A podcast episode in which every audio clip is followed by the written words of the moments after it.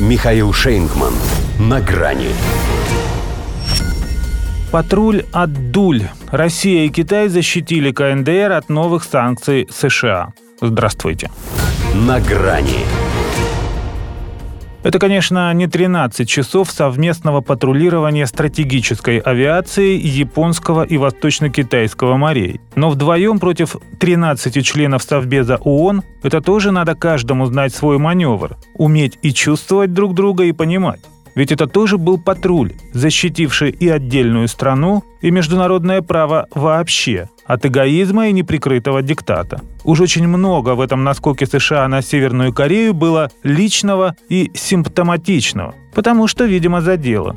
И стало им не то чтобы совсем страшно, но явно же как-то не по себе. Сообразили, поди, что если Ким Чен Ын, едва дождавшись отъезда Джо Байдена из Токио, отправил ему в догонку три баллистических изделия, то у него все было готово к тому, чтобы сделать это и при Байдене.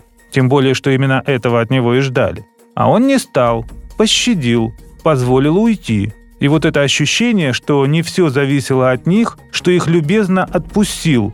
И кто? Мальчишка-хулиган-изгой расстроил американцев, пожалуй, даже больше всех его ракетных испытаний. А там, по их оценкам, только в этом году было 17 и 6 межконтинентальных. Последний 24 марта формально и побудил Вашингтон накропать проект новой санкционной резолюции. Что говорить, Ким на самом деле что-то разошелся. Зачистил с тестами. Но, во-первых, так и не предоставлено никаких доказательств того, что с нарушением еще тех постановлений Совбеза ООН что запретили ему совсем уж нехорошие вещи, которые можно было бы расценить как репетицию ядерного удара большой дальности. Во-вторых, он сделал, если не все, то очень многое, чтобы его стремление к денуклеаризации заметили и оценили. Пусть немного, но ослабив санкционную удавку.